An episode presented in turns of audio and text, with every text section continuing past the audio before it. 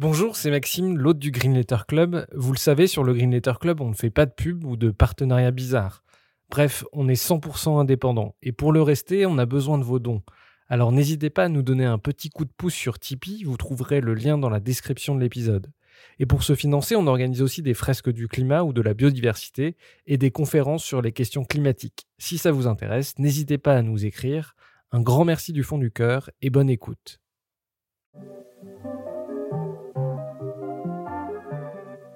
Bienvenue dans le Green Letter Club, la chaîne qui décortique les grands sujets écologiques. Aujourd'hui, nous allons parler des aliments ultra transformés et de leurs conséquences sur la santé et la planète. Maltodextrine, acide nicotinique ou lécithine de soja, les aliments que nous mangeons au quotidien ressemblent de plus en plus à de la chimie. D'où cette question les produits ultra transformés menacent-ils notre santé?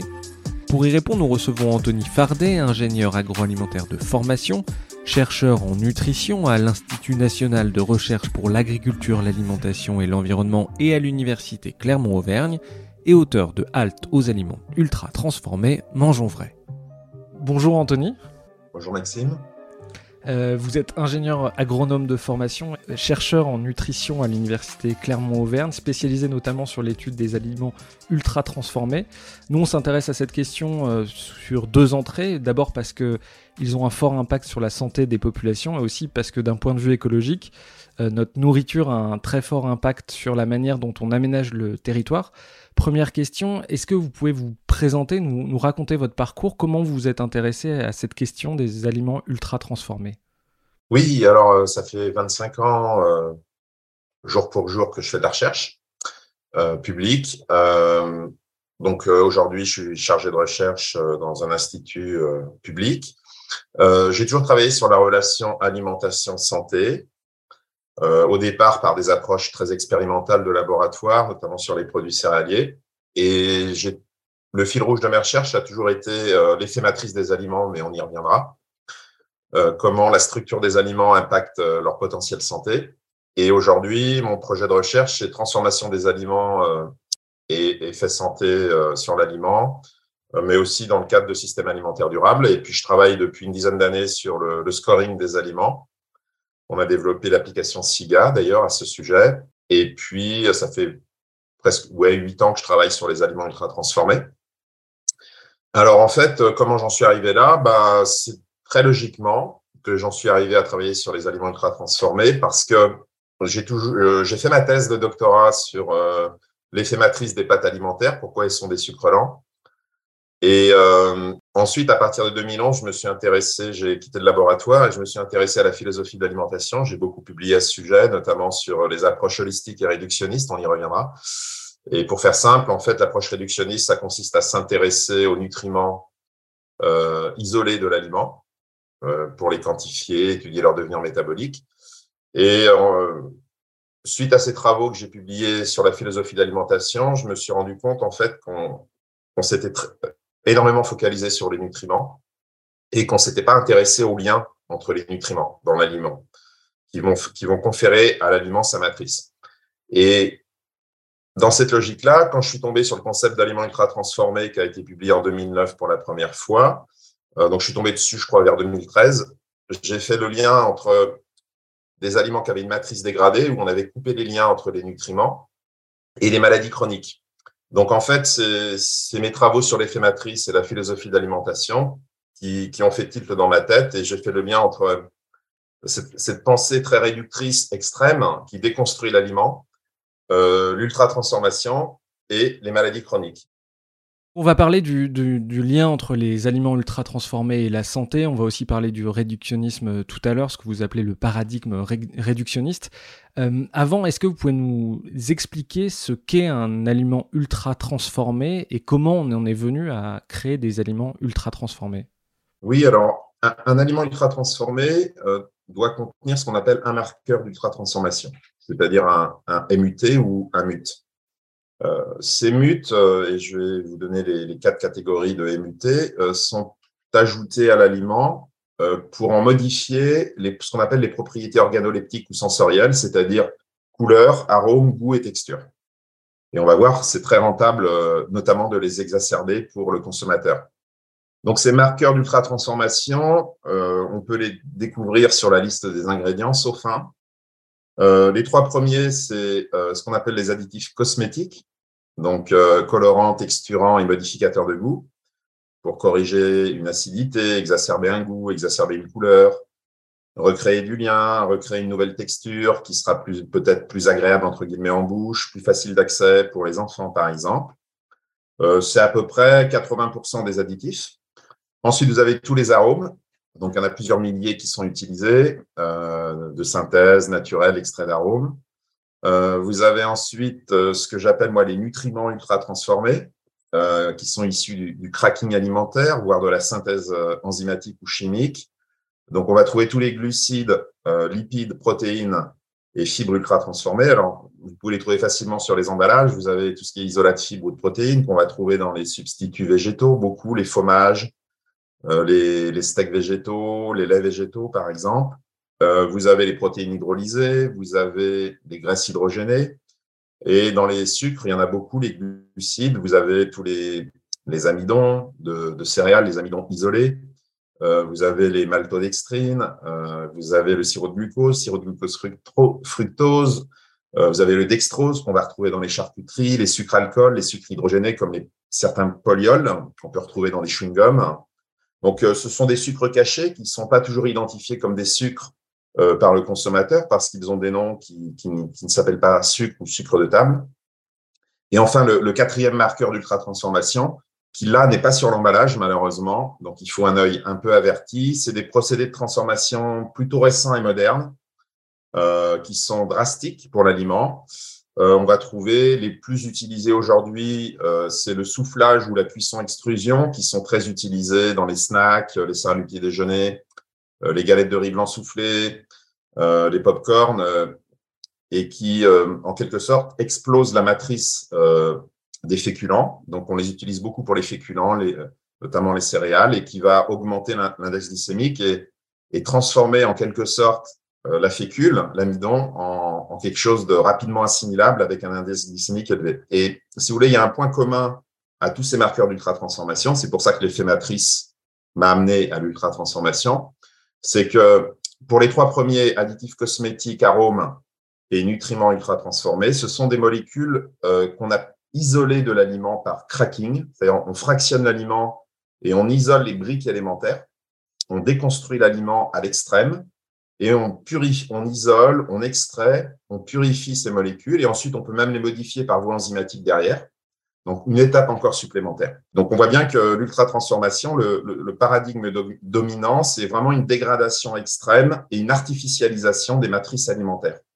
Et ensuite, il y a deux solutions, et je terminerai là-dessus. Soit les marqueurs d'ultra-transformation sont recombinés entre eux euh, dans de nouvelles matrices alimentaires, c'est-à-dire des, ce que j'appelle des faux aliments ou fake food qui n'existent plus dans la nature. Ça peut être des steaks végétaux, euh, des fromages, des snacks euh, ou des sodas. Ou alors, on va les rajouter à des vrais aliments, comme dans les plats préparés, pour corriger une couleur, corriger un goût, euh, modifier une texture. Est-ce que vous pouvez prendre des exemples? Euh, C'est des aliments qu'on mange euh, tous les jours et on ne se rend pas forcément compte de ce qui est un aliment ultra transformé. Ça peut être des soupes, ça peut être des jus, ça peut être des plats préparés. Est-ce que vous pouvez nous donner des exemples justement d'aliments ultra transformés? On les retrouve dans toutes les catégories d'aliments, dans tous les groupes alimentaires, dans des proportions variables. les céréales déjeuner pour enfants, cuites extrudées avec des ajouts de sirop de glucose sont très touchés par l'ultra-transformation, si bien que les produits pour enfants sont de moins bonne qualité que pour les adultes. Par exemple, un muesli qui est plutôt acheté par les adultes et qui, lui, va être peu transformé. On va retrouver beaucoup de snacks sucrés, salés, gras. On va retrouver euh, beaucoup de plats préparés, beaucoup de ce qu'on appelle euh, les nouveaux produits végétaux, euh, substituts de produits animaux. Donc, je les ai cités, les fromages, les steaks végétaux, qui sont souvent, alors pas tous, hein, il y a des exceptions, euh, pour ça, on peut aller voir sur l'application SIGA, mais beaucoup euh, sont plus proches de la chimie comestible euh, que de vrais aliments. Par exemple, la dernière fois, j'ai regardé la liste d'ingrédients d'un steak végétal. il y avait quasiment plus de vrais ingrédients nobles. Il n'y avait plus quasiment que des marqueurs d'ultra-transformation qui sont recombinés. Alors, ça ne les empêche pas d'être Nutri-Score mais c'est de la chimie comestible et ça ne vous empêchera pas de tomber malade chronique. Donc, il faut faire attention. Les, les desserts lactés, il y en a beaucoup aussi. Qu'est-ce qu'on peut trouver comme autre catégorie? Les sodas sont très ultra transformés, quasiment tous. L'alimentation infantile est très touchée. On va trouver par exemple des, pâtes fromagères pour enfants, etc., etc. Deux questions à ce sujet-là. Déjà, depuis quand on a l'apparition massive de produits ultra transformés? Quelles sont aussi les proportions? Est-ce qu'on a une idée du nombre de euh, produits ultra transformés qui sont euh, commercialisés euh, dans nos supermarchés? Oui, c'est un travail qu'on a fait avec SIGA. D'ailleurs, je déclare mon lien d'intérêt. Hein. Je suis membre du comité scientifique de SIGA depuis 2017, qui est basé en partie, pas, que, hein, mais qui est basé sur la classification NOVA et puis aussi mes travaux. Donc, avec SIGA, on a, fait ces calculs qu'on a publiés dans des journaux scientifiques. Donc, on sait en France, euh, en prenant plusieurs milliers d'aliments euh, représentatifs de l'offre en super et hypermarché. À peu près 70% euh, des produits industriels étiquetés emballés avec un code barre sont ultra transformés. Donc, il y a 30% en gros des produits industriels qui sont de qualité, qui ne sont pas ultra transformés. Donc, c'est aussi intéressant parce que ça montre que l'on peut consommer industriel de qualité. C'est tout à fait possible. si on prend toute l'offre alimentaire c'est-à-dire cette fois-ci qu'on inclut le non étiqueté emballé, c'est-à-dire le frais et le vrac, c'est à peu près un aliment sur deux. Et en bio, c'est ça qui est intéressant, c'est qu'en bio, on est à, dans les produits étiquetés emballés à 50% de produits ultra transformés. Et si on prend le frais et le vrac inclus, 27% à peu près. Alors pourquoi en bio il y a toujours de l'ultra transformé? Parce que bah il reste les arômes naturels, il reste les nutriments ultra transformés, les traitements technologiques drastiques. Et puis, euh, qu'est-ce qu'on pourrait dire d'autre sur le bio? Par contre, euh, ce qui est intéressant dans le bio, c'est que même s'il y a 50% euh, de produits industriels ultra transformés, on a une plus grosse proportion d'aliments qui ne contiennent qu'un marqueur d'ultra transformation. Donc, il y a un profil d'ultra transformation qui est quand même plus moins délétère que dans le conventionnel. Et puis après, pour comment expliquer la massification, c'est une convergence de plusieurs paramètres qui a eu lieu après-guerre. Alors, si, vous voulez, euh, j'ai essayé de retrouver les traces des premiers marqueurs d'ultra-transformation et j'ai réussi à remonter jusqu'à 1811 euh, où on avait fait de l'amidon euh, hydrolysé, c'est-à-dire dégradé avec de l'acide sulfurique pour faire du sirop de glucose par un chimiste. Mais bon, ça restait, on va dire, pas anecdotique, mais ça restait concentré dans les pays anglo-saxons. On était au début, Angleterre, États-Unis. Mais c'est vraiment après-guerre que ça a explosé. Euh, pour plusieurs raisons. D'abord, euh, il y a eu une industrialisation de l'alimentation qui s'est, pour notamment arriver à l'autosuffisance alimentaire après-guerre, puisque les populations avaient euh, connu la famine. Donc, il y a eu cette industrialisation massive de la transformation. Les recettes ont fini par évoluer et même par se dégrader. C'est-à-dire, si on regarde des, listes d'ingrédients de produits industriels il y a 70 ans ou maintenant, on voit qu'il y a beaucoup plus de marqueurs d'ultra-transformation. Et donc, euh, il y a eu l'essor des grandes villes. Donc, il a fallu euh, développer des produits prêts à l'emploi, pratiques. Et euh, avec la mondialisation de l'alimentation, si on veut faire parcourir des milliers de kilomètres à des aliments, il n'y a pas de secret, on est obligé d'ultra transformer. On est obligé. il y a deux autres paramètres quand même qu'on peut prendre en compte. C'est qu'il y a eu l'accès des femmes dans les années 60 au monde du travail, ce qui est évidemment une bonne chose, mais il n'y a pas eu de rééquilibrage dans le foyer avec avec les hommes. Et donc, en fait, l'industrie a aussi pris le relais euh, des femmes en faisant des plats préparés prêts à l'emploi. Et puis, il y a eu la guerre des prix, euh, dernier paramètre très important qui a énormément stimulé l'ultra-transformation, c'est-à-dire que la grande distribution avec les marques distributeurs, les marques premier prix, et la guerre des prix entre les, les concurrents de la grande distribution, eh bien pour arriver à des coûts aussi bas, ça a stimulé l'ultra-transformation euh, des industriels. Parce que si vous voulez, euh, il n'y a pas de secret pour arriver à des coûts aussi bas. On est obligé de remplacer ce qui est le plus cher, c'est-à-dire les, vrais aliments nobles, les ingrédients nobles, par des marqueurs d'ultra-transformation. Donc, un arôme de fruit coûte beaucoup moins cher qu'un fruit entier dans un yaourt euh, sucré aux fruits. Euh, un sirop de glucose, on sait que ça coûte dix fois moins cher même que le sucre de table, qui lui n'est pas un marqueur d'ultra-transformation. Donc, tout ça a convergé et a culminé, si vous voulez, dans les années 80, euh, 90, euh, dans les pays occidentaux avec une offre en ultra-transformation massive. Le taux de progression est aujourd'hui assez faible, mais il est très élevé maintenant dans les pays émergents, où il se substitue aux vrais aliments, puisqu'on a des taux de croissance à deux chiffres, hein, Brésil, Chine, Inde, Asie du Sud-Est, même l'Afrique. Et ce qui est le plus, mais on pourrait y revenir, ce qui est le plus dommageable, c'est qu'il il remplace, si vous voulez, les, vrais aliments. Par exemple, le pain de mie a remplacé le vrai pain. Euh, les céréales petit déjeuner pour enfants bah, remplacent le vrai pain ou un muesli, c'est-à-dire des céréales peu transformées. Les arômes, les vrais fruits. Euh, les formules infantiles, le lait maternel. Euh, en Amérique du Sud, le soda a remplacé l'eau. On voit même des mamans donner des biberons de soda et de, cola à leurs enfants. Euh, le nuggets de poisson a remplacé le poisson, enfin, etc., etc. Donc, euh, on est dans une logique où, euh, de substitution des plats traditionnels, des traditions culinaires auprès notamment des plus jeunes, et ça les, bah, ça les éloigne de leur tradition culinaire parce que ces aliments sont, si vous voulez, sont formulés pour être optimisés d'un point de vue sensoriel. Donc, si vous voulez, d'un point de vue sensoriel, c'est des aliments qui sont quand même faciles d'accès, peu exigeants, peu chers euh, qui se mangent euh, sur le pouce de manière isolée en déplacement. Et comme aujourd'hui, tout le monde dit qu'ils n'ont pas le temps et pas l'argent, eh bien, l'ultra transformation s'adresse exactement à ça pour les gens qui disent qu'ils n'ont pas le temps ni l'argent, puisque c'est pas cher et ça peut se manger sur le pouce. Mais en fait, c'est tout à fait faux. Euh, la vraie question, c'est quelle valeur on donne à l'alimentation dans notre système de valeurs. C'est surtout ça la question de fond. Vous parlez des prix, c'est un facteur qui est quand même très important. Dans les années 60, on était, euh, je crois, si, ma mémoire est bonne, à peu près à 24% de postes de dépenses qui allaient à l'alimentation. Aujourd'hui, on est dans l'ordre de 12%. Encore une fois, si ma mémoire est bonne, mais les ordres de grandeur sont là. En tout cas, c'est devenu euh, euh, un, piège, cette alimentation pas chère. On s'est drogué petit à petit à une alimentation pas chère et, dégradée. Oui, alors les, les, chiffres, je les ai Lu récemment, après-guerre, on était 35% du budget. Et aujourd'hui, on est entre 20 et 15% C'est-à-dire que, en gros, il a été divisé par deux. Donc, ça veut dire qu'on met l'argent. Euh, alors, peut-être 12 aussi. Hein, ça dépend un peu des sources. C'est, pour être honnête, ça dépend du pays et des sources. Euh, mais oui, on met l'argent ailleurs, euh, beaucoup dans le loyer, on le sait, c'est un poste de dépense très important, dans le numérique, les portables. Donc, c'est vrai qu'il y a une vraie question de hiérarchie des valeurs. Est-ce qu'on donne de l'importance à l'alimentation qui quand même soutient la vie, donc euh, humaine, animale et environnementale? Et donc l'alimentation, normalement, de...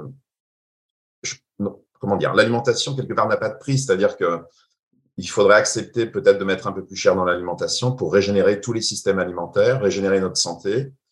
Euh, donc, euh, c'est un vrai choix de société, en fait, au-delà du temps et de l'argent. Est-ce qu'on est, est qu'on s'est drogué à, des produits de, de, dégradés, de mauvaise qualité? Oui, alors euh, oui et non. C'est-à-dire qu'en fait, bon, par exemple, on sait que certains industriels calculent ce qu'on appelle le bliss point pour certains produits, c'est-à-dire le, point de félicité, c'est-à-dire c'est l'optimum de, de plaisir qu'on peut obtenir en consommant l'aliment, un optimum au-delà duquel ça devient écœurant. Donc, il y a un optimum qui est calculé, qui est un mix de texture, d'ajout de sel, sucre et gras. Et donc, ce, cet optimum est calculé. Donc, c'est vrai qu'il y a tout un travail de recherche et développement derrière ces produits pour qu'on ait envie de les racheter. Parce que si vous voulez, c'est rentable à trois niveaux de faire ça. Euh, D'abord, si, si le plaisir est très important, euh, on peut manger l'aliment plus que de raison. C'est-à-dire, même si on n'a plus faim, on continue. C'est le cas des bonbons, euh, c'est le cas des chips. Hein. On a tous terminé un paquet de chips alors qu'on n'avait plus faim. Ensuite, bah, si on a bien aimé, on va la racheter. Et si les enfants sont ciblés très tôt, ce qui est le cas, euh, les publicités pour enfants, à 100% quasiment, les publicités alimentaires pour enfants, c'est des produits ultra transformés. Euh, il y a un marketing très, très élaboré pour les attirer, avec des personnages qu'ils aiment bien, du moment. donc, on joue sur l'affectif, des couleurs très agréables.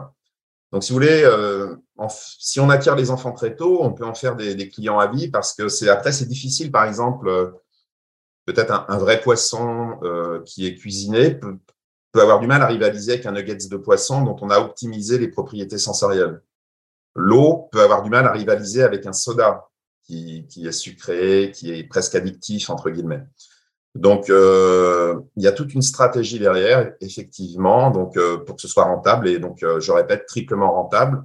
On consomme plus que de raison, aux alentours de plus de 1% on rachète et si l'enfant est ciblé très tôt, il devient client à vie. Et il n'y a rien de plus rentable euh, qu'un client à vie. Ça, pour un, industriel, c'est ce qui est le plus rentable. Alors évidemment, euh, si on parle de, des aliments ultra transformés, c'est parce qu'ils ont un impact très fort sur la santé. Aujourd'hui, quelles sont les études? Qu'est-ce qu'on sait de la relation euh, entre les aliments ultra transformés et les maladies chroniques, les problèmes de santé? Alors, on commence à en avoir beaucoup euh, depuis euh, les études, ce qu'on appelle épidémiologiques, sur des populations sélectionnées, des, ce qu'on appelle des cohortes, ont commencé vers 2011, je crois, 2012. Et aujourd'hui, on a, alors j'ai pas tout le chiffre en tête, je sais que la dernière fois, on avait dépassé plus de 100 études épidémiologiques. À mon avis, on se rapproche des, plutôt des 130, ce qui est beaucoup.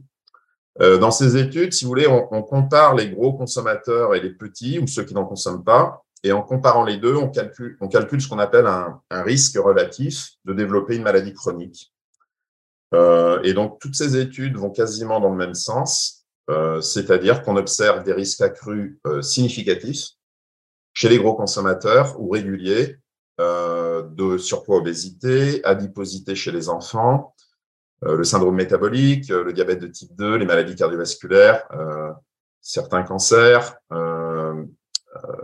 ce qu'on appelle aussi les désordres certains désordres intestinaux, la dépression, la mortalité précoce, dysfonctionnement rénal, etc. Donc, si vous voulez, toutes ces études convergent dans le même sens. Donc, on a un faisceau d'indices qui se rapproche de, la causalité et qui est largement suffisant aujourd'hui pour appliquer évidemment le principe de précaution et encourager les gens de, réduire leur consommation. Le plus inquiétant, c'est la mortalité précoce euh, accrue, ce qui pourrait expliquer pourquoi l'espérance de vie en bonne santé euh, n'augmente plus vraiment. Elle tend à stagner autour de 64 ans. Euh, donc, si vous voulez, il y a un double, et je conclurai là-dessus, il y a un double effet, ce que j'appelle ubiquitaire, c'est-à-dire que quelle que soit la population étudiée, on a les mêmes effets. Donc, on a un effet euh, délétère de ces aliments quand ils sont beaucoup consommés qui s'affranchit de l'environnement des populations. C'est-à-dire, euh, il y a une étude chez des indigènes du Grand Nord canadien où on observe le risque, un risque accru de syndrome métabolique. Donc, ils ont un effet qui est presque générique et universel. Et ensuite, pourquoi doublement ubiquitaire? Parce qu'on a l'impression que toutes les fonctions du corps sont touchées, que ce soit la dépression, le système cardiovasculaire, le diabète, euh, les cancers, la fonction rénale, euh, les fonctions osseuses, musculaires, etc. Donc, euh, euh, tous ces éléments aujourd'hui sont largement suffisants pour conseiller donc de réduire ces aliments. D'ailleurs, c'est ce qui a été fait dans le dernier PNNS, puisqu'on a une recommandation transversale qui a été émise vers 2019 de réduire de 20% la consommation d'aliments ultra transformés. Alors, par contre, on, on pourra regretter qu'ils disent pas si c'est en poids ou en calories et pour quelle période. Mais en tout cas, euh, ces 20%, moi, pour moi, sont intéressants parce qu'en France, on est plutôt à 34% de calories par jour. Et euh, si on regarde la littérature, il faudrait probablement pas dépasser 15%. Donc, si vous voulez 34 moins 20, ça fait à peu près 14, 15, 15. Donc, euh, réduire de 20% en calories me paraît un objectif tout à fait intéressant. Ça veut dire qu'aujourd'hui, concrètement, si je traduis votre euh, discours de scientifique, c'est qu'il y a euh, l'alimentation est devenue une des causes principales de mortalité euh, prématurée. Aujourd'hui, l'arrivée de l'ultra-transformation, on le voit un peu partout dans le monde, cause des centaines de milliers, voire des millions de morts Oui, alors, si vous voulez, on est passé avant, avant guerre, globalement, sur la planète, on était plutôt à près de 70% de décès par maladie infectieuse, donc qui fait le plus. Et aujourd'hui, c'est l'inverse, c'est-à-dire qu'on est plutôt à 72% de mortalité précoce par ce qu'on appelle des maladies chroniques euh, ou des affections longue durée, donc sur le, qui demandent une prise en charge sur le long terme. Alors, il y a l'alimentation. Euh, si vous voulez, il y a trois facteurs pour ces 72% de décès précoces par maladie chronique. C'est une mauvaise alimentation. Euh, il y a une publication du Global Burden of Disease, qui est une expertise collaborative sur l'alimentation, au même titre que l'ELGEC pour le climat, et qui a publié que on peut considérer aujourd'hui qu'un un décès sur cinq sur la planète est lié à une mauvaise alimentation. Donc c'est beaucoup, ça veut dire à peu près 11 millions de décès, puisqu'il y a chaque année dans le monde entre 55 et 60 millions de décès. Alors, donc l'alimentation, ensuite, euh, une baisse de l'activité physique, euh, qui joue un rôle très important aussi. Et enfin, troisième, troisième pilier de, des maladies chroniques, la pollution environnementale.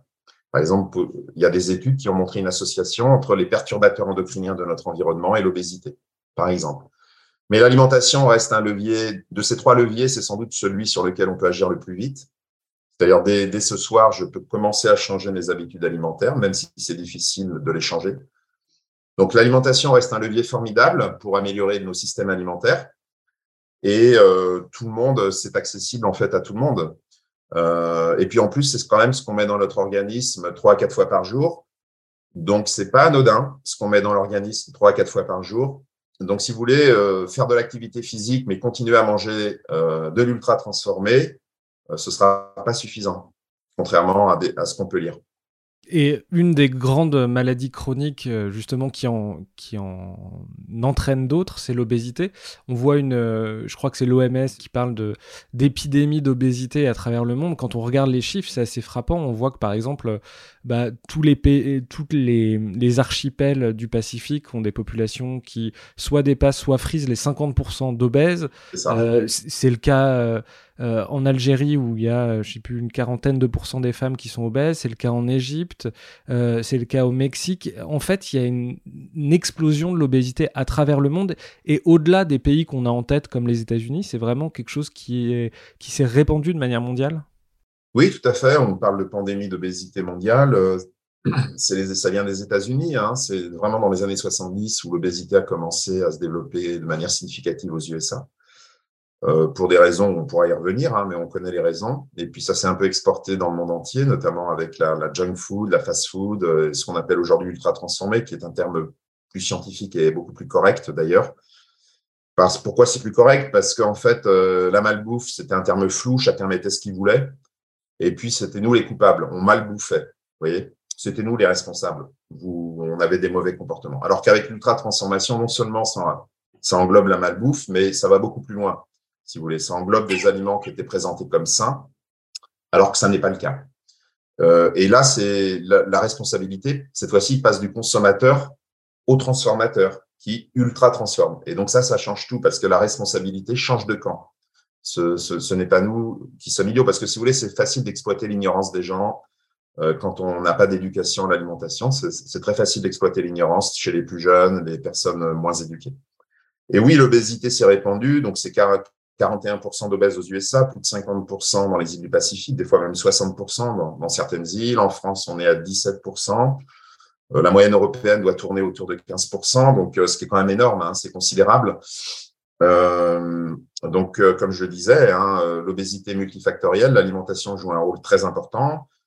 Il y a aussi la génétique, il peut y avoir la pollution environnementale, certes, mais l'alimentation est certainement le levier le, plus important pour bah, pour prévenir l'obésité, donc de, revenir à des vrais aliments tout simplement, parce que dans les populations plus traditionnelles qui n'ont pas été touchées par l'ultra-transformation, on a des taux de diabète de type 2 et d'obésité qui sont très très faibles en fait. Donc on voit bien que de manger des vrais aliments euh, protège notre santé, ça c'est clair. Et l'obésité, c'est une porte d'entrée ou le diabète de type 2, euh, le, diabète justement qui n'est pas génétique mais qui est lié à, la mauvaise euh, hygiène de vie, euh, c'est des maladies qui sont des portes d'entrée justement vers d'autres types de maladies? Oui, ce sont. On pourrait parler, si vous voulez, les maladies chroniques n'arrivent pas d'un coup, c'est-à-dire que c'est un continuum. il y a d'abord des premières dérégulations métaboliques, qui ensuite deviennent une maladie chronique, qui peuvent ensuite amener à des maladies plus graves et, augmenter les facteurs de risque de maladies plus graves. Je vous, on peut prendre trois exemples qui sont trois premiers stades de dérégulation métabolique. Donc, surpoids, obésité. L'obésité, ben, une fois qu'on est tombé dedans, peut augmenter les risques de dépression, de maladies cardiovasculaires et de cancer. Donc, on démultiplie le risque euh, par rapport à quelqu'un qui ne serait pas obèse. Ensuite, vous avez, euh, pour le diabète, ben, vous avez d'abord euh, une hyperinsulinémie, une insulinorésistance, un diabète de type 2. Et le diabète de type 2 peut ouvrir la porte euh, à des insuffisances rénales qui sont graves, qui sont très graves, euh, amputation, euh, la cécité. Euh, ensuite, vous avez troisième dérégulation métabolique, qui sont les premiers stades, une maladie silencieuse dont on parle assez peu, c'est assez étonnant d'ailleurs, parce qu'on l'appelle aussi la maladie du soda ou de la malbouffe, qui est la stéatose hépatique, ou le foie gras humain, tout simplement, comme avec les oies et les canards euh, qui est très lié à une mauvaise alimentation, notamment l'excès de fructose qui provient des, des sirops de glucose fructose très utilisés aux USA et qui touche euh, une partie importante de la population, puisqu'on estime que 20 à 25% de la population européenne est atteinte de stéatose hépatique. Alors la stéatose hépatique n'est pas dramatique en soi, elle peut même être réversible. Euh, si vous voulez, c'est quand vous avez plus de 5% d'engorgement en triglycérides en poids du foie. Mais le problème, c'est que elle peut se transformer en stéatohépatite avec une inflammation, la NASH, non-alcoolique stéatohépatite, ensuite une cirrhose, pourquoi pas, et un cancer du foie. Vous voyez, on a des cascades de on a d'abord des dérégulations métaboliques et ensuite des cascades de maladies chroniques pour arriver à des choses qui peuvent être fatales, alors que les premiers stades de dérégulation métabolique ne le sont pas forcément. Avant de parler de, l'effet matrice, euh, on va peut-être évoquer ce que vous appelez le, paradigme réductionniste. Est-ce que vous pouvez nous expliquer ce qu'est pour vous le réductionnisme? Oui, alors, euh, alors c'est pas moi qui l'ai inventé, hein. c'est quelque chose euh, qui date depuis longtemps, qui a été systématisé, entre autres, mais pas seulement par René Descartes, on parle d'ailleurs du cartésianisme à la française. pour résumer tout, toutes mes lectures et puis aussi la pensée de Descartes, si vous voulez. Donc, euh, vous avez, notre environnement est fait de systèmes complexes dans la vie. Les, systèmes vivants, le corps humain est un système complexe qui sont des parties euh, qui sont liées entre elles. Mon cœur, mes poumons, tout ça, c'est lié entre eux. Un aliment, c'est des nutriments qui sont liés entre eux. Euh, un paysage agricole, il y a des liens entre les haies, les arbres, par les racines. Voilà, donc c'est ce qu'on appelle des systèmes complexe. Et, le réductionnisme consiste à dire, pour mieux comprendre le système complexe, on va le déconstruire en ses parties isolément et étudier ces parties de manière isolée. Euh, donc, c'est ce qu'on a fait avec, euh, avec la nutrition qui est apparue dans les années 1850, où on a décortiqué l'aliment avec des techniques et une pensée plutôt issue des sciences physiques et chimiques, hein, d'où le concept de calories d'ailleurs. Euh, donc cette démarche est, tout à fait utile et nécessaire et il faut la continuer. Donc on a déconstruit l'aliment pour étudier et découvrir les protéines, les glucides, les lipides, les fibres, minéraux, vitamines, etc. Aujourd'hui, c'est plutôt les polyphénols, les antioxydants. Et pourquoi elle est utile, cette approche? Parce que la découverte des vitamines, bah, comme tout le monde le sait, ça a permis aussi de, sauver des millions de vies, de prévenir les, carences et les déficiences. Donc cette approche euh, porte, une, de la valeur en soi. Euh, le problème est plutôt... Alors, cette approche va permettre de définir la composition des aliments, euh, d'étudier le devenir métabolique des nutriments pris isolément, que deviennent les glucides, que deviennent les protéines, mais avec le risque de créer des écoles de pensée un peu séparées les unes des autres. C'est-à-dire, il y a ceux qui vont étudier les glucides, les lipides, les protéines. Tout ça est utile et il faut le continuer, mais le risque, il est là. C'est-à-dire qu'une fois qu'on a étudié quelques parties du système séparément et qu'on veut revenir au système de départ, c'est-à-dire revenir en arrière, eh bien, il y a une équation qu'il ne faut pas faire et qu'on a fait en nutrition, malheureusement, c'est qu'on a dit que le tout est égal à la somme des parties, c'est-à-dire que l'aliment n'est qu'une somme de nutriments. Et c'est là que c'est faux. Parce qu'en revenant en arrière, on a oublié qu'il y avait des liens entre les parties. Et donc, le tout n'est plus égal à la somme des parties dans le système complexe. Et donc, 1 plus 1 est euh, soit supérieur à 2 quand il y a de la synergie, parce que le lien entre les parties peut créer de la synergie, c'est ce qu'on dit d'ailleurs dans l'union fait la force, ou de, l'antagonisme. Un plus un peut être inférieur à deux si les deux euh, entités se neutralisent. Euh, et donc, c'est là que ça devient vraiment un, problème parce que ça nous a amené à réduire l'aliment à une somme de nutriments, ce qui va donner les scores de composition euh, qui sont utilisés préférentiellement dans le monde comme euh, outils pour choisir ces aliments, mais qui en fait euh, sont scientifiquement erronés euh, donc ça, ça va mener à cette approche nutricentrée où on va vouloir finalement tout expliquer par les nutriments. On va vouloir expliquer les maladies chroniques par des nutriments. C'est ce qu'on a fait dans les années 60 aux États-Unis où on a accusé le gras. Donc on s'est mis à définir des bons et des mauvais nutriments, des nutriments à encourager, d'autres à limiter. Euh, et c'est très délétère parce qu'on va finir par stigmatiser les aliments qui les contiennent. Donc on a stigmatisé le beurre, le lait qui contenait trop de gras, donc on a fait du lait demi-écrémé, on a fait des margarines pour remplacer le beurre. Euh, on va stigmatiser la viande euh, parce qu'elle contient des saturés. Et donc cette approche est erronée, puisque maintenant on, a réhabilité euh, le beurre, on a réhabilité le gras. Et comme on va le voir dans l'effet matrice tout à l'heure, c'est qu'il n'y a pas de bons et de mauvais nutriments. Tous les nutriments sont au départ ont un potentiel de santé. Et pour que ce potentiel de santé des nutriments s'exprime, le mieux possible, il faut qu'il soit dans une bonne matrice. C'est la matrice qui va donner le potentiel santé des nutriments. Ça, c'est fondamental et ça, c'est ce qu'on a publié en début d'année. Et donc, voilà, c'est ça le réductionnisme. Alors, les ultra transformés, c'est plus que du réductionnisme, c'est de l'ultra-réductionnisme. C'est-à-dire qu'on s'est tellement déconnecté de l'aliment de départ, on l'a tellement déconstruit, qu'on en vient à créer des aliments faux et virtuels.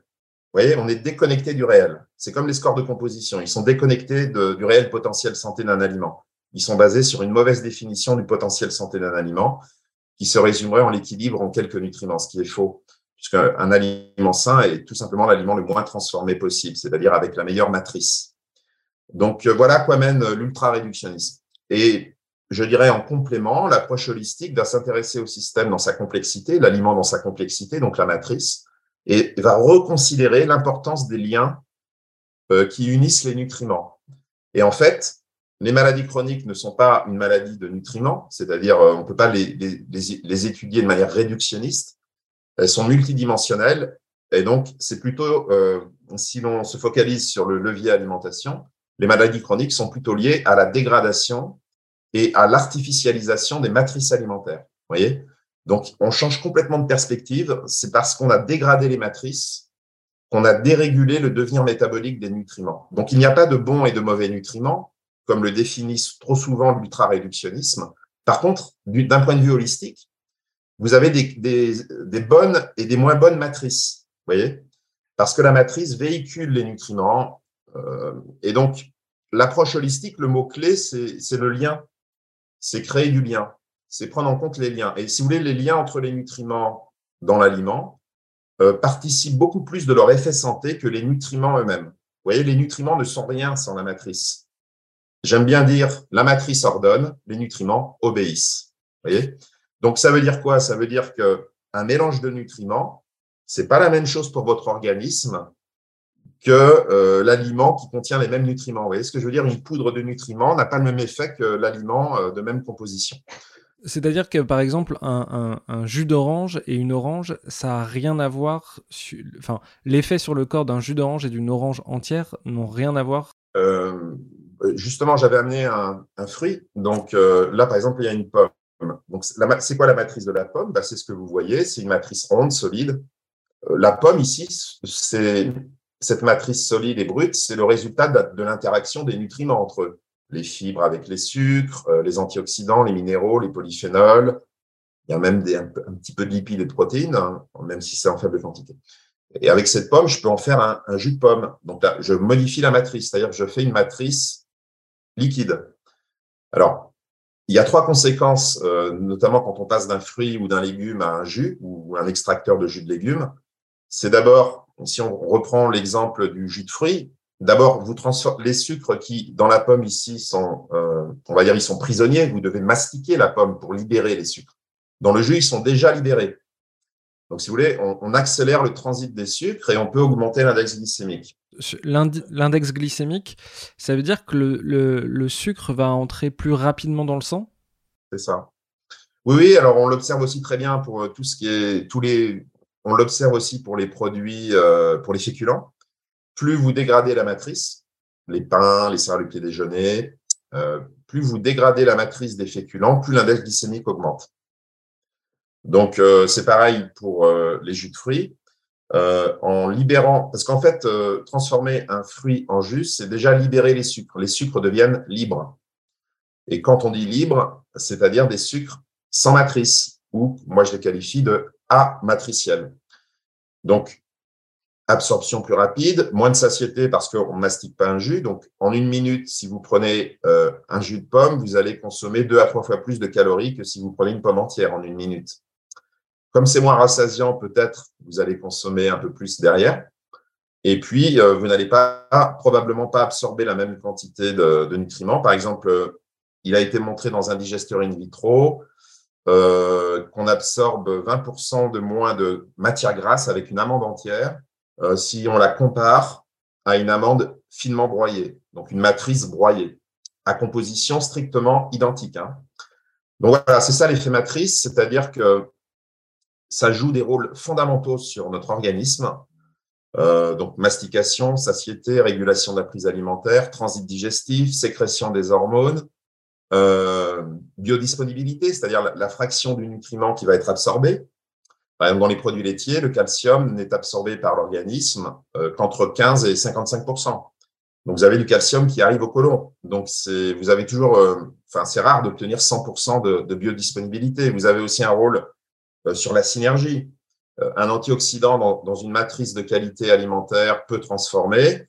il va agir en synergie avec d'autres antioxydants. Alors que si vous l'isolez, le purifiez et le remettez à forte dose dans une matrice euh, nouvelle, ultra transformée, il n'y a plus la même euh, synergie d'action. Donc tout ça, c'est l'effet matrice. Et en fait, l'erreur que l'on fait, que l'on a fait trop longtemps, malheureusement, avec cette pensée ultra réductionniste ou nutricentrée, c'est de se focaliser sur les nutriments et de vouloir tout expliquer par les nutriments. Alors que moi, en tout cas, les conclusions de mes travaux indiquent qu'il faut se focaliser sur la matrice et essayer d'expliquer les choses avec la matrice alimentaire. Ça, c'est intéressant sur les, les, nutriments euh, et les synergies. Euh, on parle pour, beaucoup des perturbateurs endocriniens qui ont des cocktails chimiques et d'ailleurs qu'on arrive assez mal à identifier parce qu'il y a une complexité telle euh, que chacun des perturbateurs interagissent entre eux. C'est pareil pour les nutriments dans la matrice, c'est-à-dire qu'ils peuvent interagir entre eux et c'est cette proximité, cette synergie entre plusieurs nutriments qui va faire que euh, il peut y avoir des, effets bénéfiques? Oui, alors c'est très complexe d'étudier la synergie. Hein. Euh, l'approche holistique, c'est ce qu'on appelle aussi, euh, oui, ça, participe de la complexité. donc, on, est loin d'avoir étudié toute la synergie. mais moi, je, me rappelle par exemple d'une étude qui avait été menée in vitro, c'est-à-dire en éprouvette, où ils avaient mesuré le, pouvoir antioxydant d'un mélange d'antioxydants. Eh bien, ils avaient mesuré que euh, le pouvoir antioxydant des molécules mélangées était supérieur à la somme du, pouvoir antioxydant mesuré isolément sur les molécules. Donc 1 plus 1 supérieur à 2.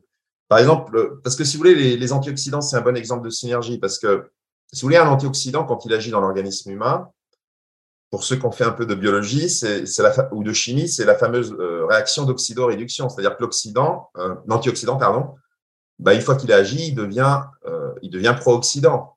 Hein. il devient, par exemple, euh, euh, la vitamine C devient le radical ascorbyle, qui est pro-oxydant. la vitamine E devient le, radical tocophéryl, qui est un pro-oxydant. Donc, si vous voulez, il faut qu'il y ait derrière d'autres molécules pour régénérer ces radicaux libres. Donc, on a une chaîne, on a comme une chaîne de réaction, par exemple, entre les antioxydants qui se régénèrent mutuellement. Et, qui, et la chaîne finit un moment par se stopper euh, et c'est, si vous voulez, cette chaîne euh, synergique, euh, si vous isolez un seul antioxydant, vous ne l'avez plus.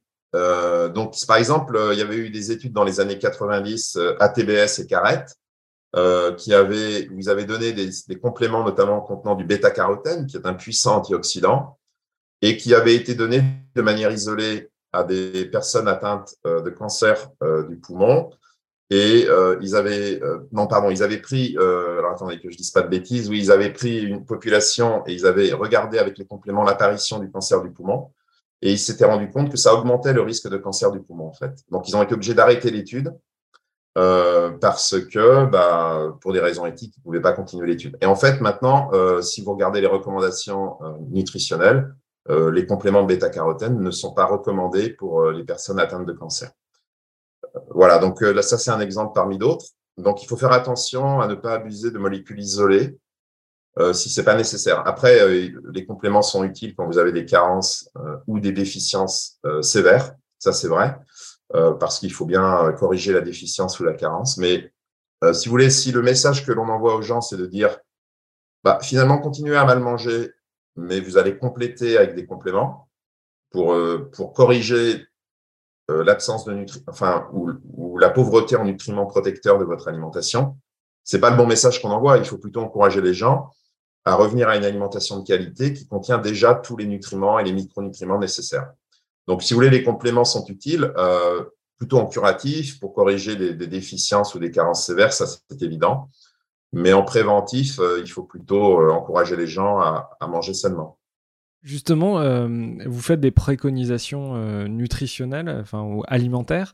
Euh, vous parlez de la règle des 3 V. Est-ce que vous pouvez nous expliquer ce que c'est que cette règle et, quelles sont ses vertus? La question qu'on s'est posée, c'est quelles sont les dimensions qui contrôlent la relation alimentation-santé? Quelles sont ces dimensions?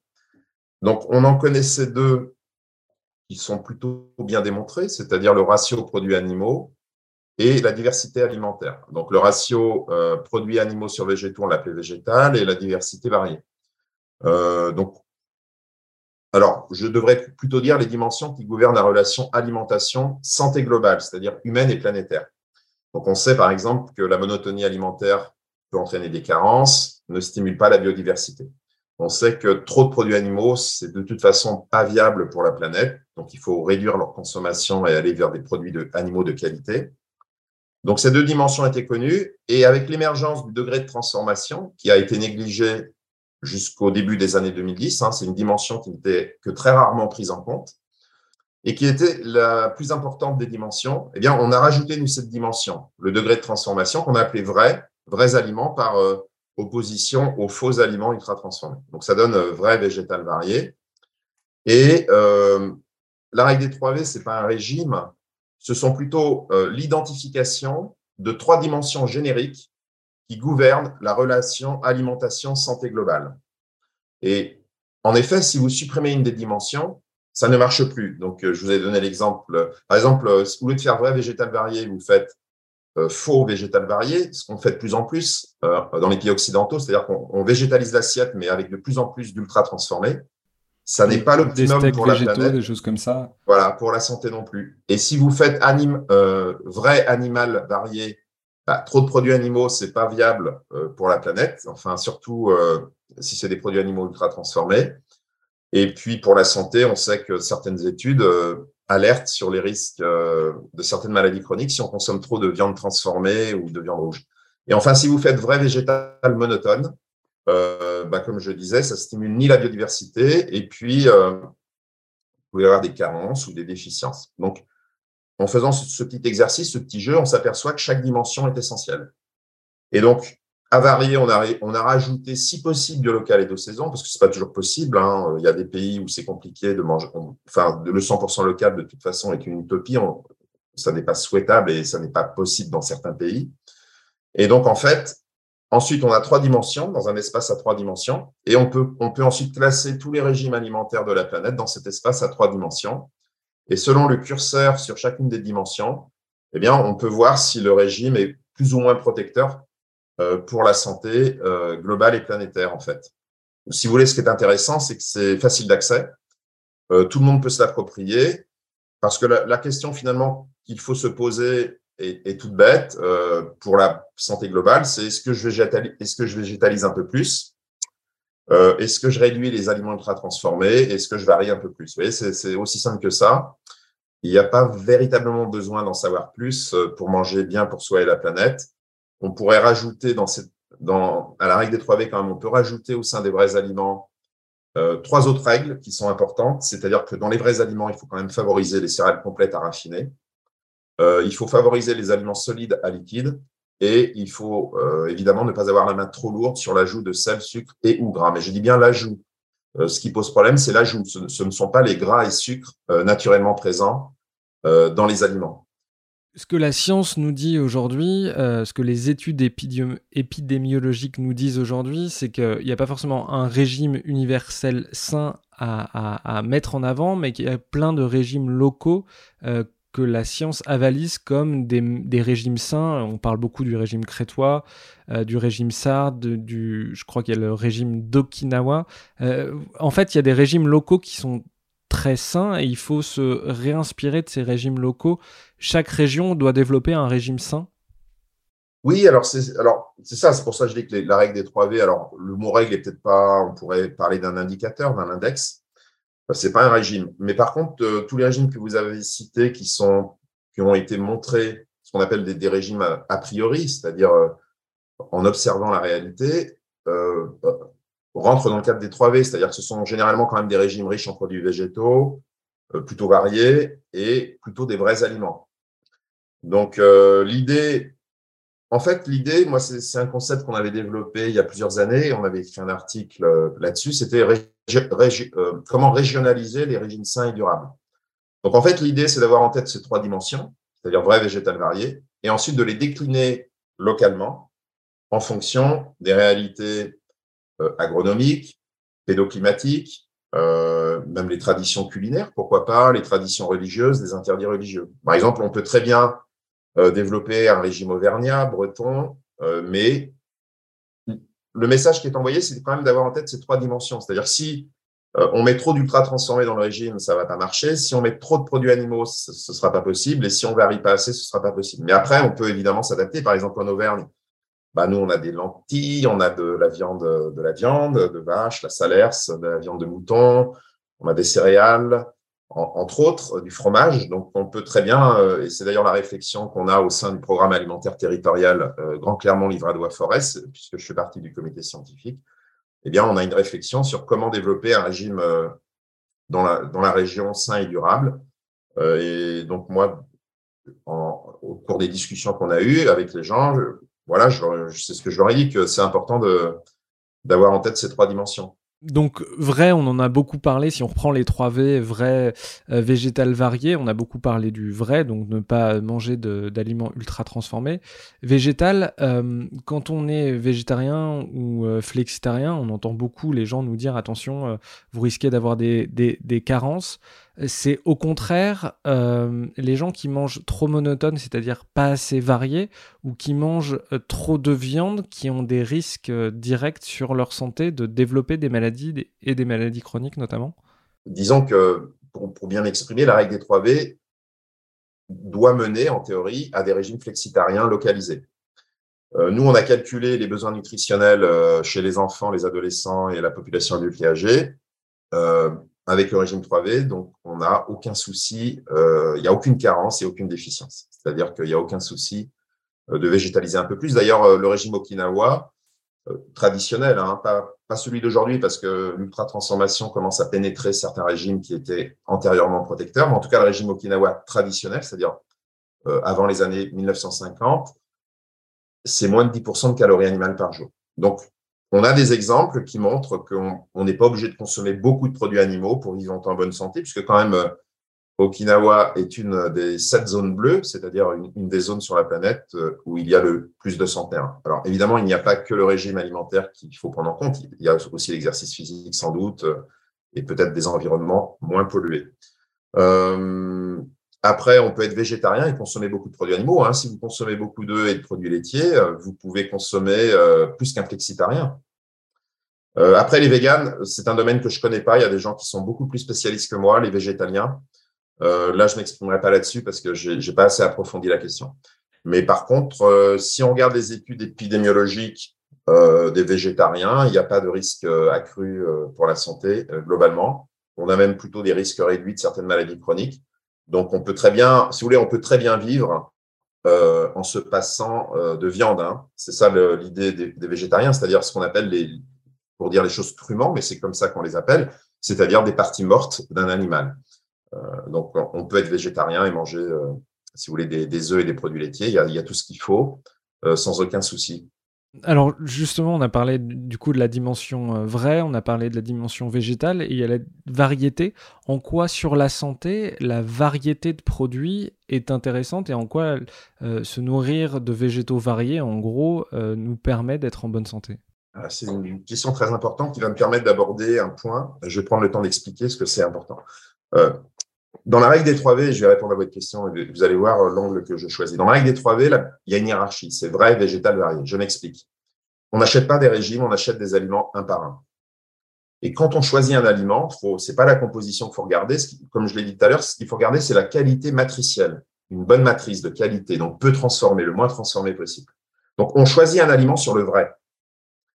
Ensuite, au sein des vrais aliments, pour l'équilibre cette fois-ci en nutriments, on va végétaliser un peu plus et varier un peu plus. Mais cette fois-ci, c'est à l'échelle de la semaine.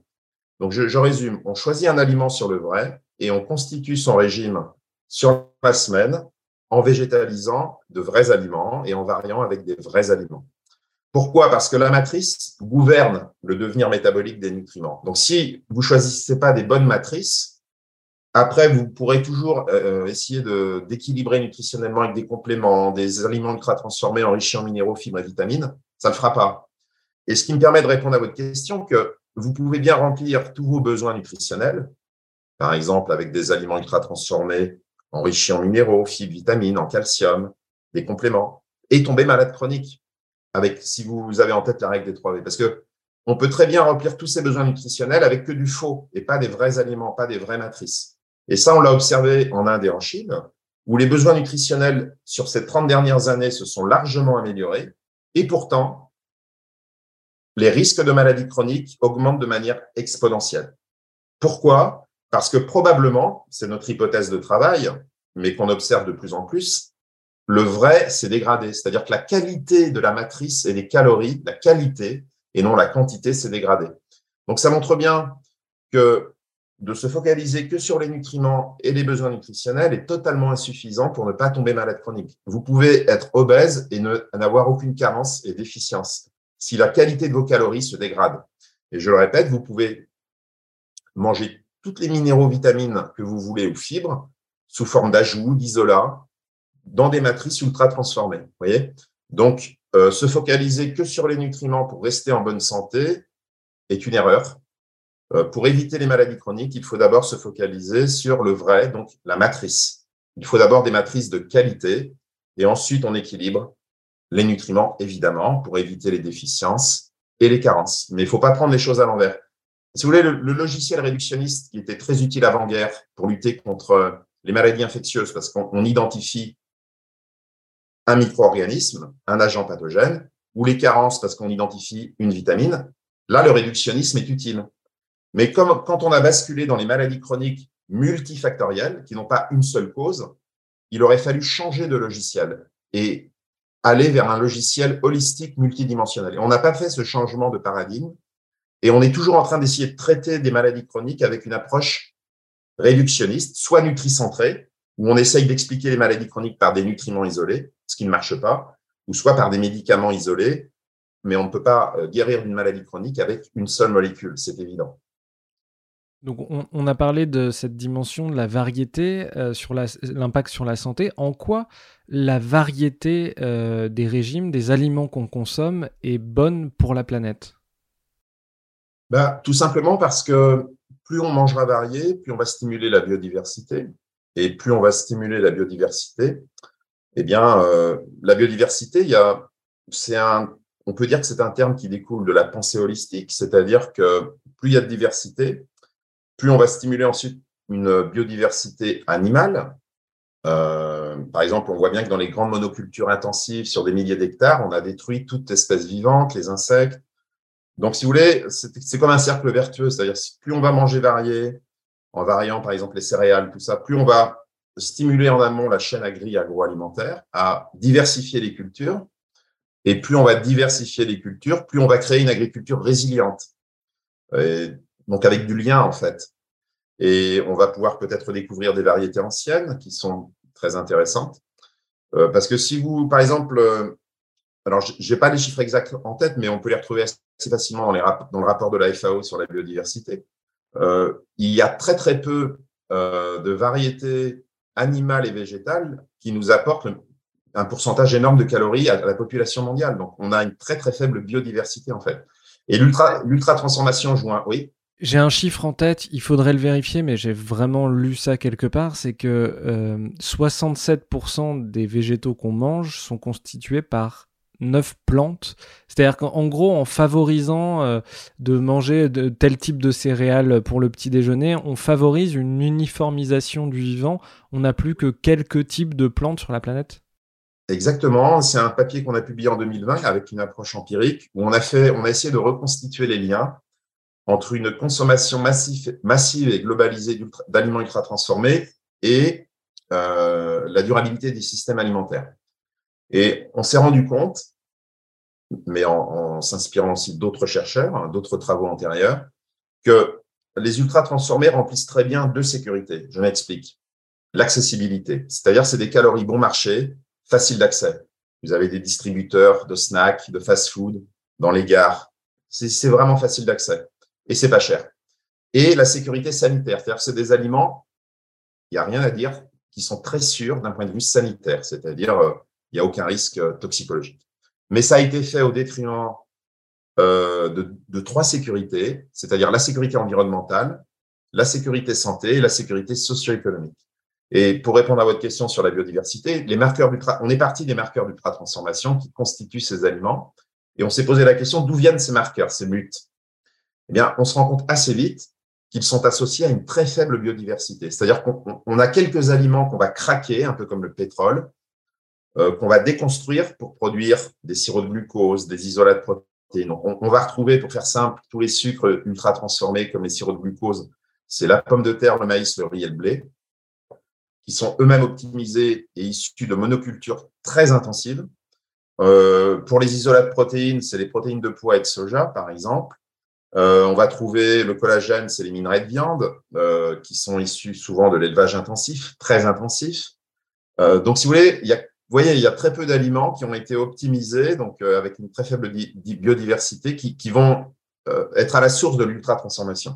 Euh, vous avez aussi la déforestation qui est liée à l'ultra-transformation, parce qu'on va déforester pour produire, par exemple, du soja qui va nourrir les animaux en ultra-intensif, les grands feedlots nord-américains ou canadiens, qui vont donner des calories animales de mauvaise qualité qu'on va retrouver dans les plats préparés ultra-transformés. Euh, ça menace aussi les petits paysans sur la planète parce que l'ultra-transformation est associée et favorise les grandes monocultures intensives, très intensives, avec usage de pesticides, d'herbicides, d'insecticides. Vous voyez? Donc, euh, tout ça, en plus euh, de, si vous voulez, de, craquer un, aliment, de purifier, d'extraire les, briques élémentaires, de les purifier, ensuite de les recombiner, on imagine aisément que c'est plus coûteux en énergie euh, que de prendre un aliment brut que l'on va peut transformer soi-même localement, c'est évident. Euh, et puis ensuite, la santé, on en a parlé. Euh, et pourquoi la socio-économie est menacée? On l'a un peu évoqué. C'est qu'en fait, ces aliments, en se substituant aux vrais aliments, notamment auprès des plus jeunes, menacent les traditions culinaires.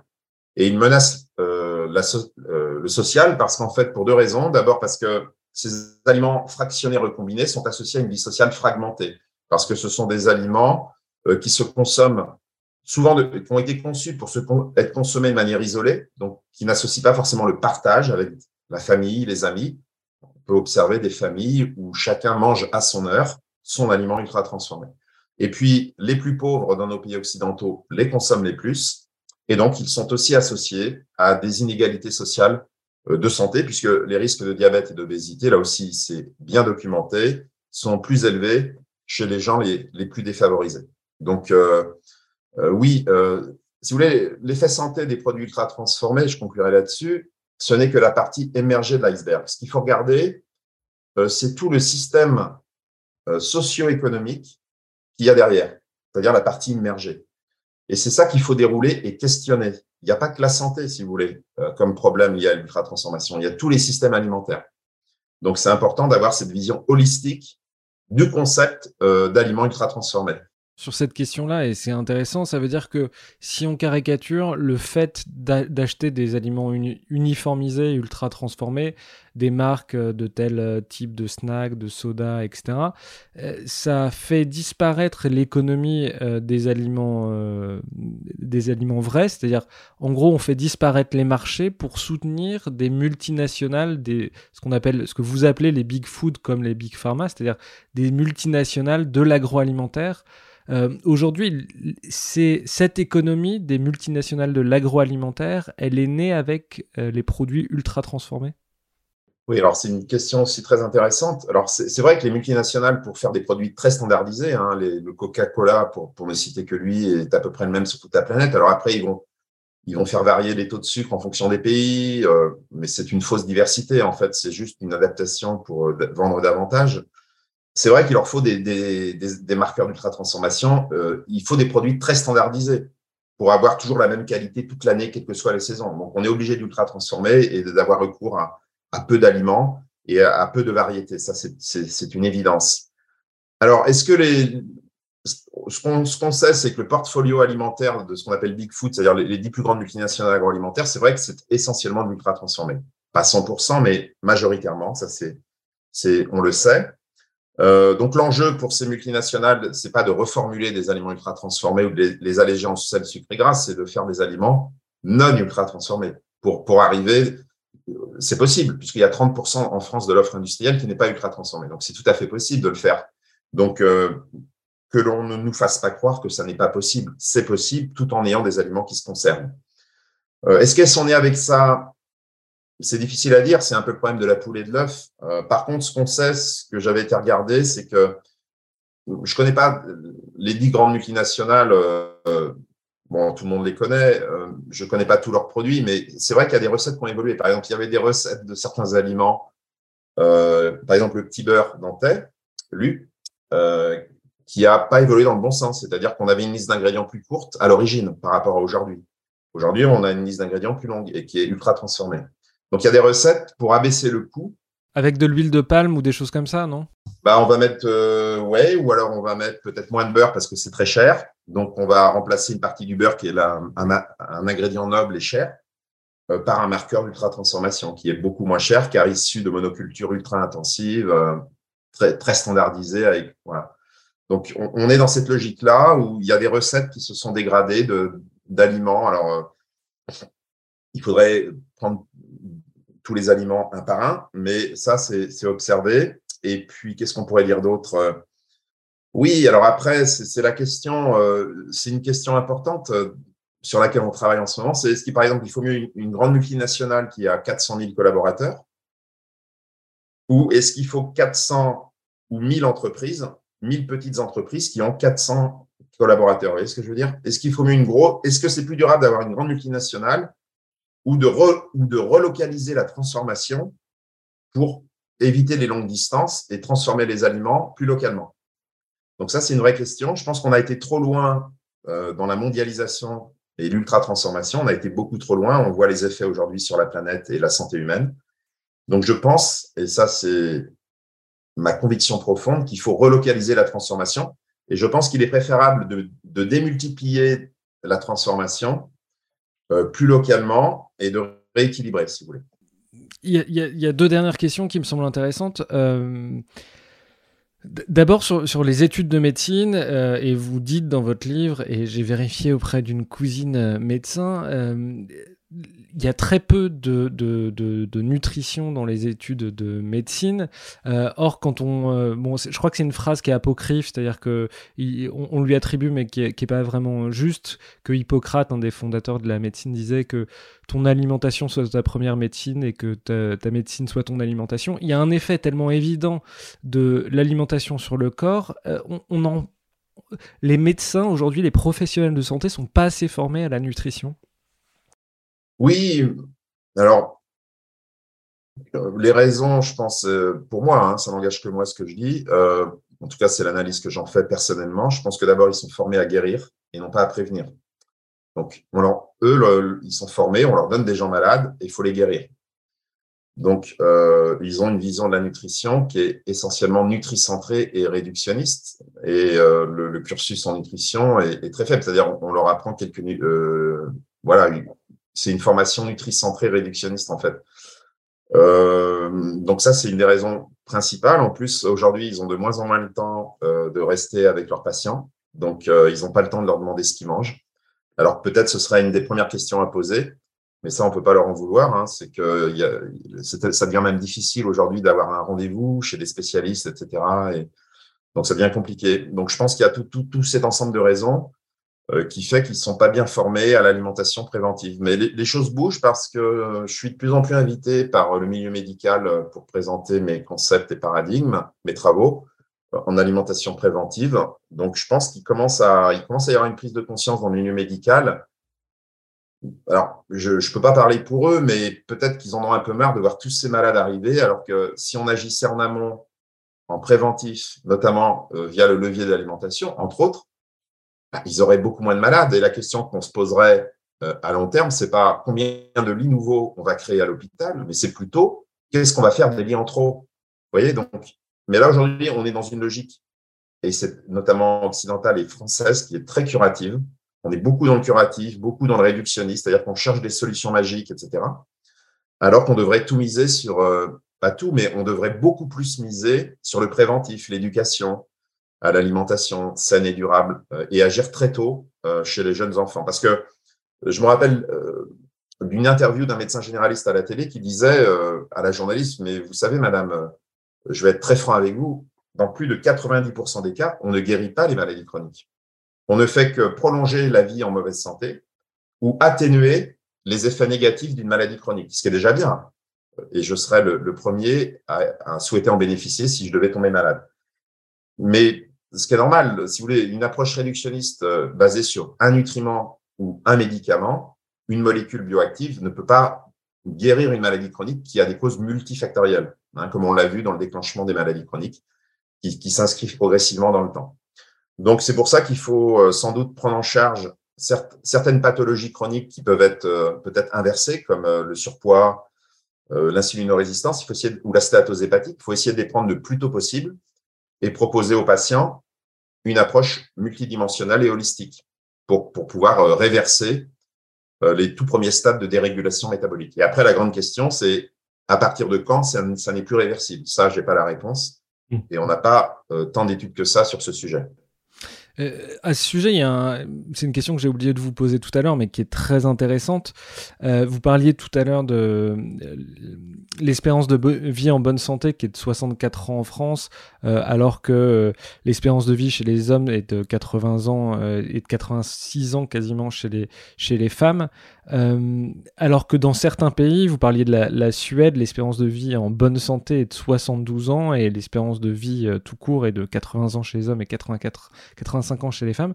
Ça veut dire que euh, en Suède, il y a, les hommes euh, ont une espérance de vie, euh, un différentiel de 7 ans, de 12 ans chez les femmes, donc de cette période où ils sont en moins bonne santé, alors que en France, c'est de l'ordre de 16 à 21 ans. 16 à 21 ans pendant lesquels on est en mauvaise santé, ça veut dire que pour les finances publiques, c'est un coût qui est énorme. Est-ce qu'on arrive à avoir des ordres de grandeur du coût sur la société de... Non, c'est compliqué à dire. Oui, alors dans mon premier bouquin, je cite des chiffres, hein, les milliards, je, ne les ai plus en tête. Hein, vraiment, je suis désolé, mais on peut les retrouver facilement. Oui, c'est un coût. Euh, ça, c'est un petit article euh, qu'on a publié avec Michel Buru, euh, où à partir de, quatre rapports européens, on s'aperçoit alors que pour un euro d'aliments achetés, c'est un, euro de coûts cachés de santé et environnementaux. Donc, c'est deux fois plus cher. Donc, si vous voulez acheter des, des produits ultra transformés bon marché, des calories bon marché, en fait, on croit que c'est pas cher, mais en fait, c'est très cher à long terme. Donc, en fait, il faudrait mettre sans doute un peu plus cher pour acheter des vrais aliments, peut-être 10, 20% plus cher ou 15%. Et à long terme, ce serait très peu cher. Donc, effectivement, les Suédois vivent plus longtemps en bonne santé. 72, euh, euh, nous, c'est 64. Alors, c'est un petit peu augmenté ces dernières années, euh, puisqu'on était à 63. Donc, il y a une petite inflexion positive. Mais en tout cas, avec la Suède, c'est vrai qu'on a quasiment 8 ans de différence. Donc, ça veut dire, ce qui est intéressant, cet exemple-là, ça veut dire qu'il est tout à fait possible de vivre plus longtemps en bonne santé. Donc, il y a un enjeu qui est très motivant. Euh, pourquoi? Parce que bah, si on gagne ne serait-ce que, on va dire 70 ans, c'est-à-dire qu'on va gagner 6 ans de vie en bonne santé, déjà, les économies réalisées au niveau sécurité sociale sont gigantesques parce que la prise en charge d'affections longue durée ou de maladies chroniques, ça coûte énormément d'argent. Euh, ensuite, on aura des seniors ou des retraités en pleine forme, avec plein d'énergie vitale, parce que l'alimentation ne doit pas nous rendre malade. Elle est là, au contraire, pour nous donner de l'énergie vitale. Donc, si vous voulez, si elle nous rend malade, c'est qu'il y a un problème. Et donc, ces seniors pourront contribuer positivement encore plus à la société. Donc, en fait, tout le monde a y gagné. Tout le monde a y gagné. Et euh, la, planète, comme on l'a vu, euh, en réduisant les aliments ultra transformés. Donc, euh, si vous voulez, aujourd'hui, la médecine, on peut dire qu'elle prolonge la vie en mauvaise santé, mais ne permet pas réellement de gagner euh, des années de vie en bonne santé. voyez? Donc, on a tendance à s'extasier devant euh, l'espérance de vie théorique qui, qui augmente. C'est vrai, elle a augmenté ces dernières années de trois mois tous les ans en moyenne. Mais l'espérance de vie en bonne santé, ça n'est pas le cas. Euh, on a même, elle a même diminué entre 2008 et 2010 en France et tend à stagner autour aujourd'hui de 64 ans. Alors, peut-être elle va augmenter un petit peu dans les années à venir, j'espère. Euh, mais en tout cas, c'est un, vrai enjeu ouais, d'augmenter, parce que si c'est pour vivre de, plus en plus longtemps, mais de plus en plus longtemps malade, excusez-moi, euh, c'est quand même pas le but du jeu. Donc, si on, par exemple, si avec la médecine, on arrive à vivre jusqu'à 100 ans d'espérance de vie théorique et que l'espérance de vie en bonne santé reste à 64 ans, là, les coûts, euh, je ne sais pas si on va pouvoir amortir les coûts euh, humains de, et les coûts de santé, d'hôpitaux, sécurité sociale, etc. Mais le, ça, ça doit se chiffrer en milliards d'euros, oui, ça, ça très probablement, oui. Anthony Fardet, un grand merci euh, d'être venu dans le Green Letter. Merci à vous. Et à bientôt.